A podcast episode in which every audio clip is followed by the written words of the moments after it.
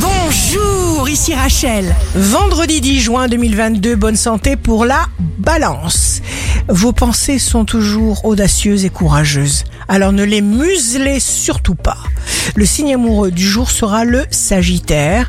Vous entrez en action implacable.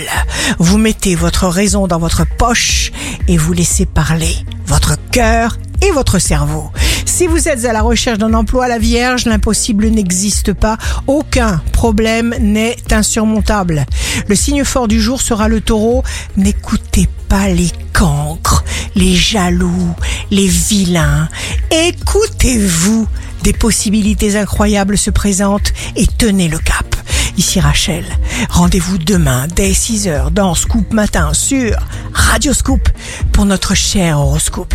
On se quitte avec le Love Astro de ce soir jeudi 9 juin avec le cancer.